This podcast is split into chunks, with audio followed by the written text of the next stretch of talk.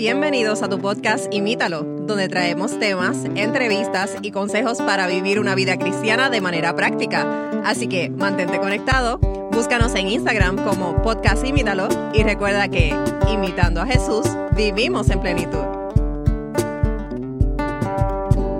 Saludos y bienvenidos nuevamente a otro episodio más de tu podcast Imítalo. Estamos sumamente contentos de nuevamente poder estar con ustedes. Con ustedes, como siempre, Magdiel. Hola, amigos. Este es su servidor, Matthew. Y hoy estamos eh, contentos. Estamos una temática quizás un poco eh, difícil de estudiar, de, de analizar, de interpretar. Yo creo que la mayoría de las temáticas, cuando estudiamos temas así del Antiguo Testamento, son temas que, que son. Eh, hay que estudiarlos bien Claro. y entender su contexto histórico y demás.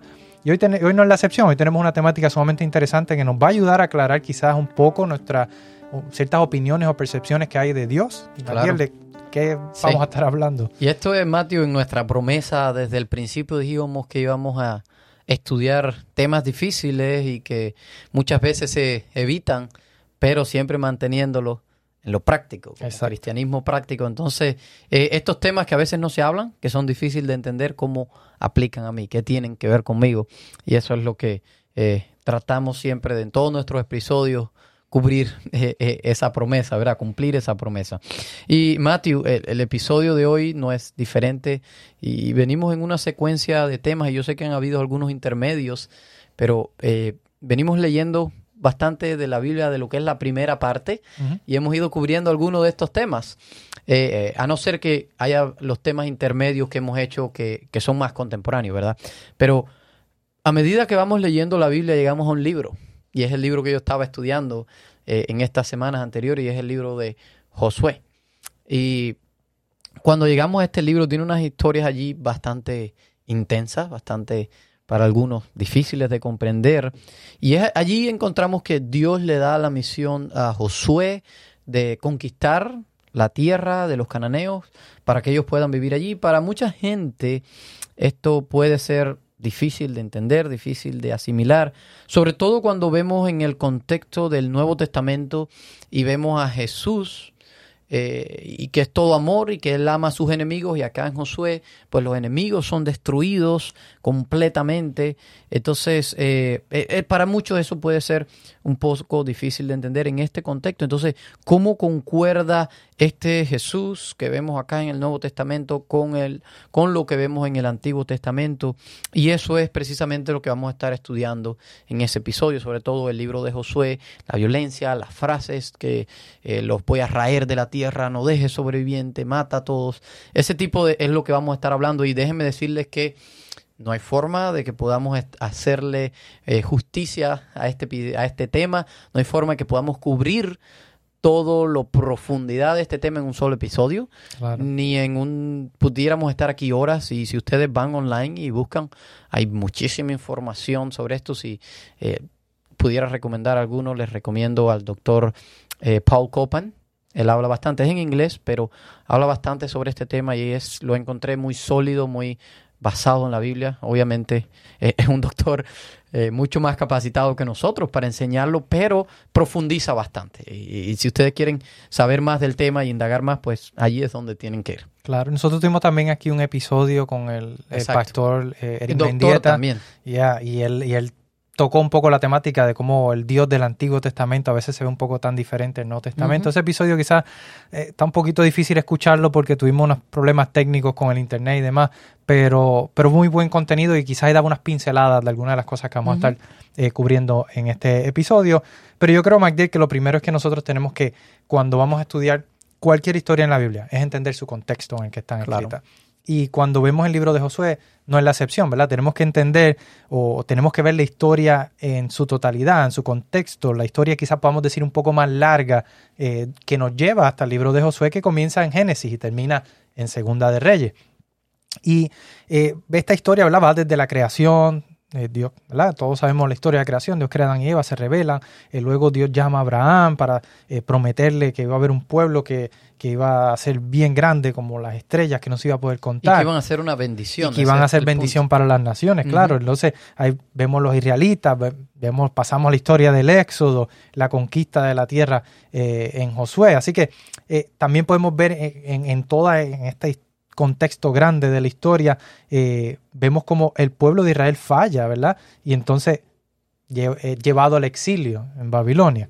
Eh, y todo eso es una sola historia que, está interconectada, ¿verdad? Y vemos muchas historias pequeñas en ella, pero es, una historia, un contexto, ¿verdad? Más grande, que está todo interconectado. Y la historia de Josué queda justo en el centro de esto que tú acabas de mencionar, de antes de, después del Génesis, ahí el éxodo, todo, la conquista, y viene Josué en esas conquistas y después viene entonces eh, donde Israel falla y es llevado al exilio. Entonces queda justo en el medio de eso. Claro. Y es importante que cuando leemos, ¿verdad? Entendamos todo el, el, contexto, la historia más larga, porque si no es fácil poder ir directamente a este libro de Josué y malinterpretar muchas cosas de las que dicen ahí, llegar a unas conclusiones quizás un poco equivocadas, porque pudiera parecer de momento que Dios está a favor del pueblo de Israel y en contra de los cananeos, un Dios que pro-Israel y anti-cananeo, ¿verdad? Eh, y parece también que comete como genocidio en contra de, de, los cananeos. Y es precisamente una, digamos, un debate religioso o teológico que se hace mucho y podemos verlo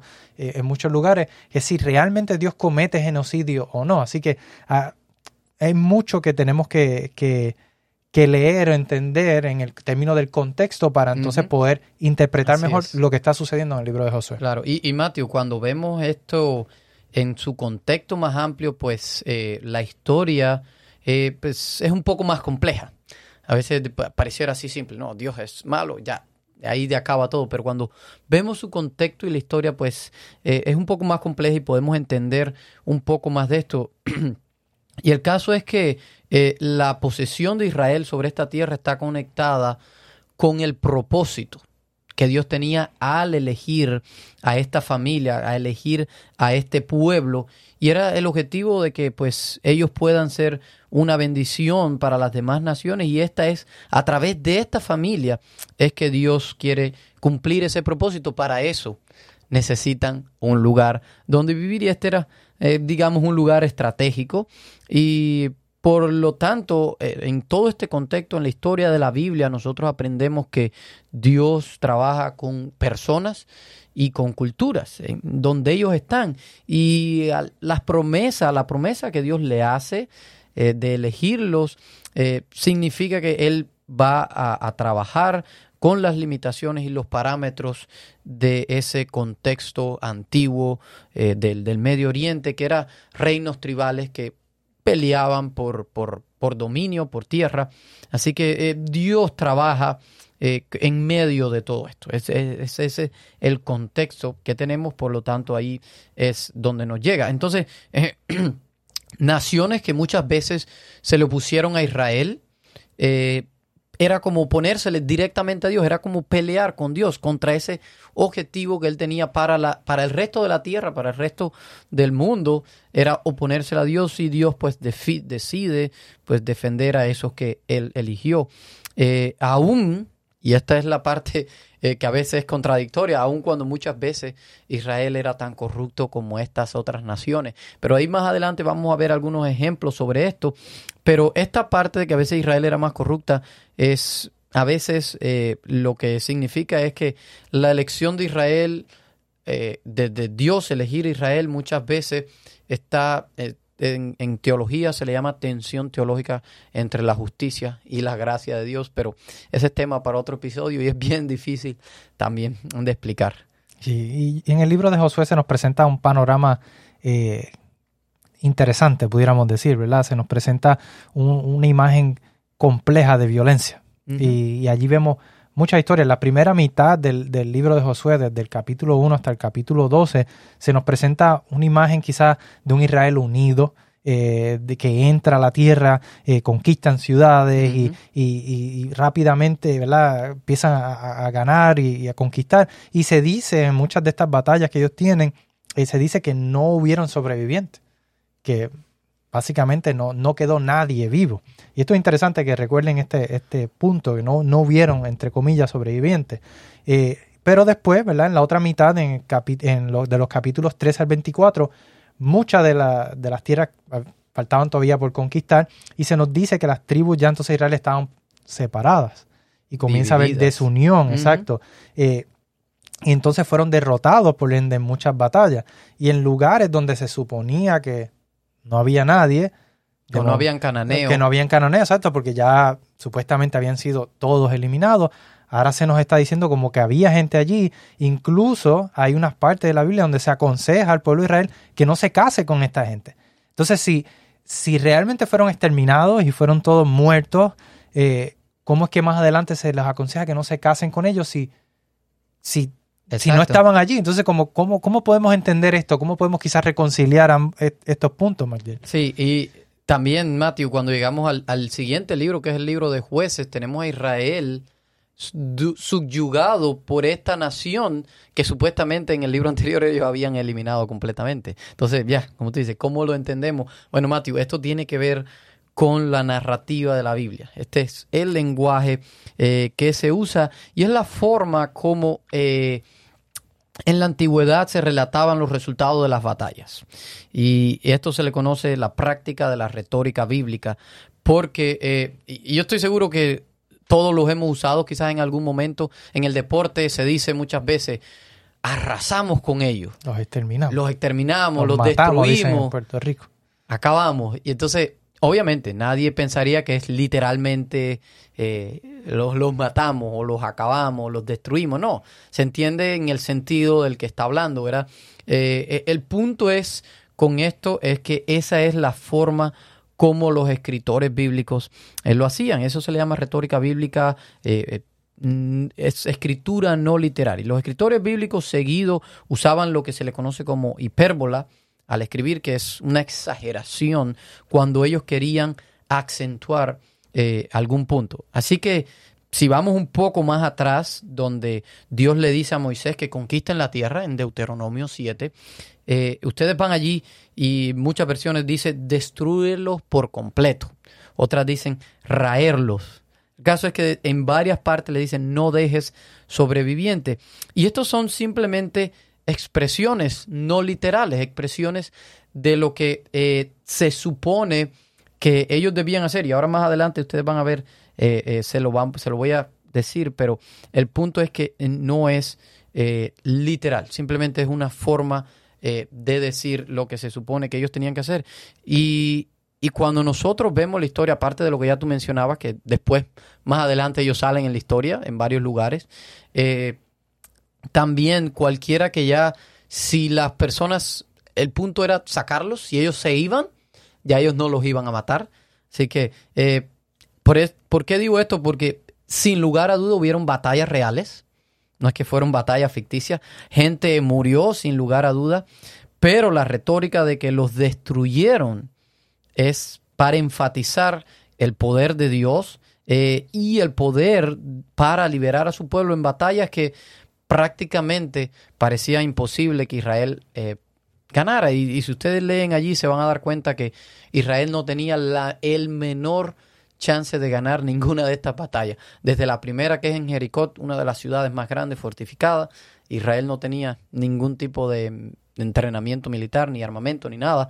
¿Cómo se suponían que lo hicieran? Pues a eso es lo que ellos quieren acentuar. Eh, ahora la frase, como tú mencionabas, Mateo, hace un rato, no dejar sobreviviente. ¿A qué se está refiriendo? Bueno, mayormente eh, la frase se refiere a cómo los israelitas debían de borrar cualquier influencia cultural y religiosa de estos cananeos.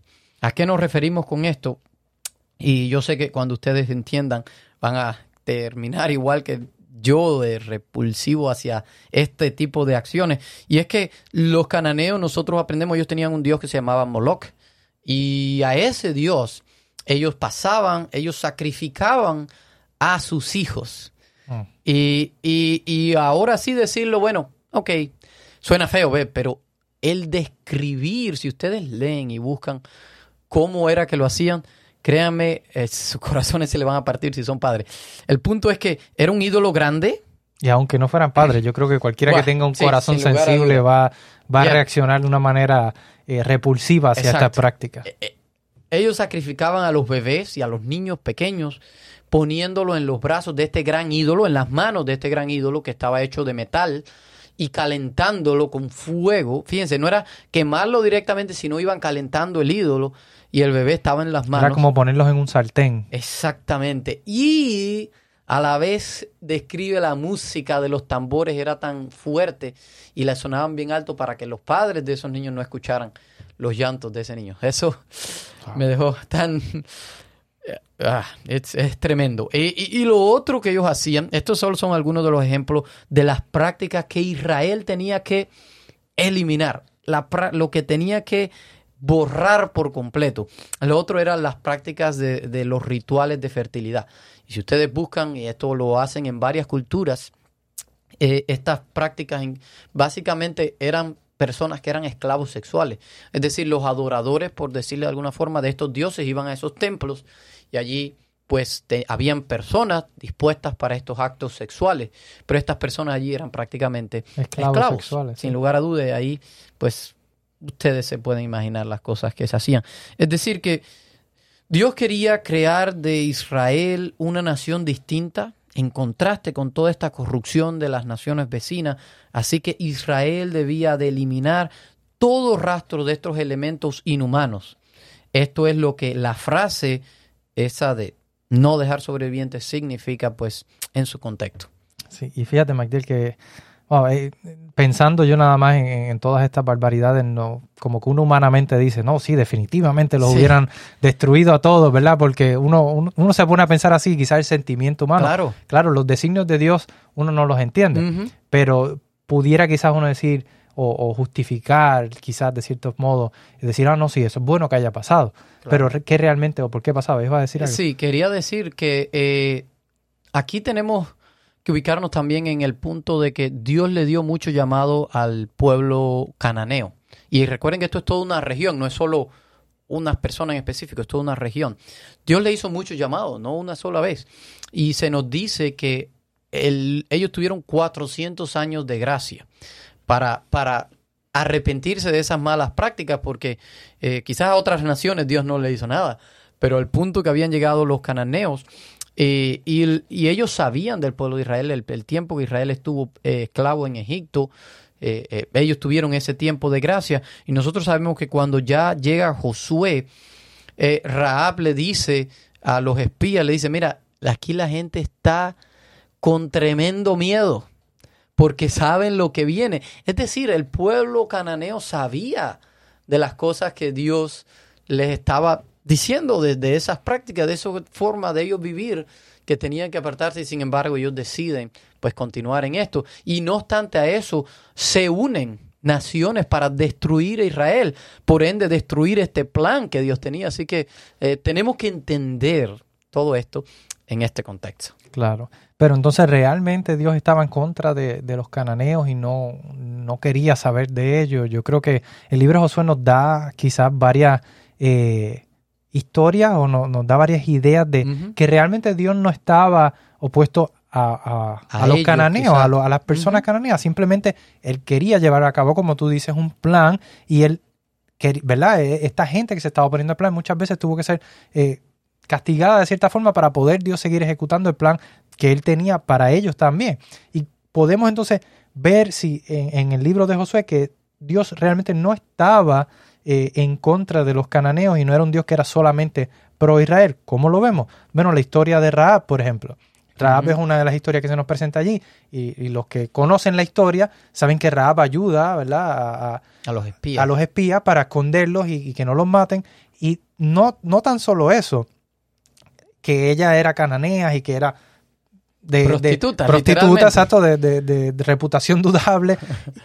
Sin embargo, se nos dice cuando miramos la genealogía de Jesús, Raab es parte de la genealogía de Jesús. y de David también. Exacto, porque eh, exactamente, pero entonces si vamos para atrás, ¿verdad? Jesús proviene de una genealogía de la cual se encuentra Una cananea. una cananea, así que yo creo que sí hay varios, hay otros ejemplos que vamos a mencionar, pero si no hubiera más ningún ejemplo, para mí este es suficiente para entender que Dios no está en contra de los cananeos, Dios no está en contra de nadie, Dios quiere que, que todos se salven, ¿verdad? Y procedan Claro. al arrepentimiento. Y aquí vemos un ejemplo de la misericordia de Dios y de la inclusión de Dios. Porque Dios no es un Dios exclusivo, Dios es un Dios inclusivo y está incluyendo incluso a lo que en su tiempo ¿verdad? era un pueblo pagano en la, en la persona de Raab, en su genealogía, que es algo para mí maravilloso de, de- de entender o de, de leer.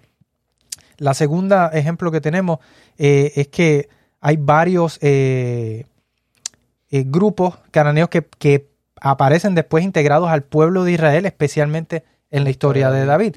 Y vamos a hablar en un próximo episodio acerca de una de estas historias, de, de la historia específicamente de Ruth, Una Pero- cananea. una cananea, ¿verdad? Y vemos allí cómo esto también se integra eh, en, El próximo episodio Claro, va a ser. vamos a, a estar hablando de cómo también esto se integra al, al- al pueblo de Dios.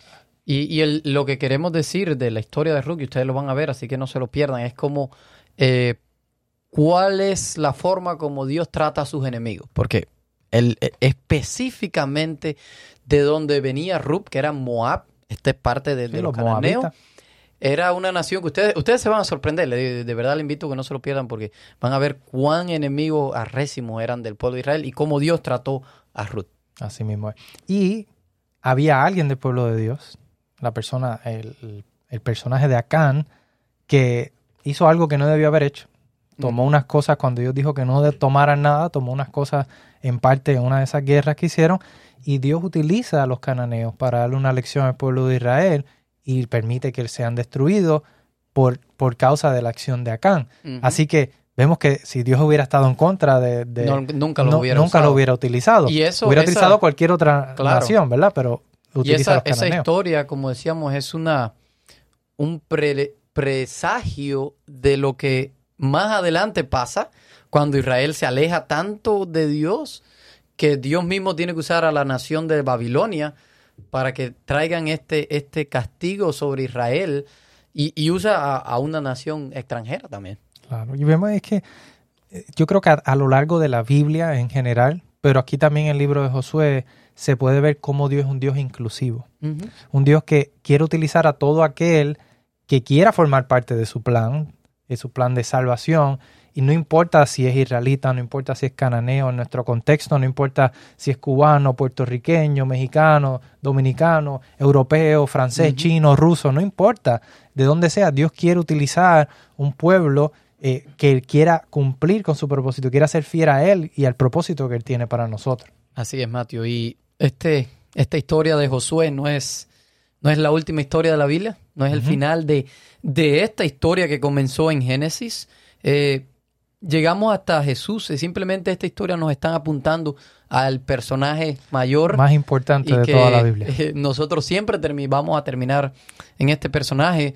Y es que eh, cuando llegamos a, a los evangelios vemos a este mismo Dios que adopta unas nuevas formas quizás diferentes a las que usó en el pasado, una forma arriesgada y es haciéndose el mismo humano. Y algo bien interesante es que el nombre de Jesús es una forma corta del nombre Josué en hebreo. Por lo tanto, eh, y es en este segundo Josué que nosotros vemos a Dios tomando la violencia, la historia de violencia de la humanidad sobre sí mismo, dejándolo que lo destruya. Y es en este acto final, el acto más grande de gracia, vemos a Jesús, que Jesús conquista la muerte de una vez y por todas y lo hace por el poder de su vida. Y es en este Josué que nosotros hoy, como seguidores de Jesús, estamos llamados a imitar.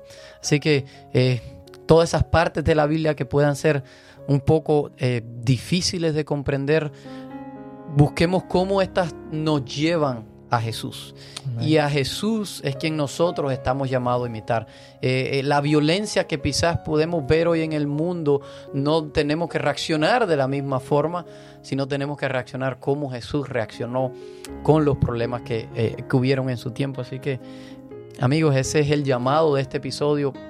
Así que, Matthew, pudieras terminar con una oración. Claro que sí.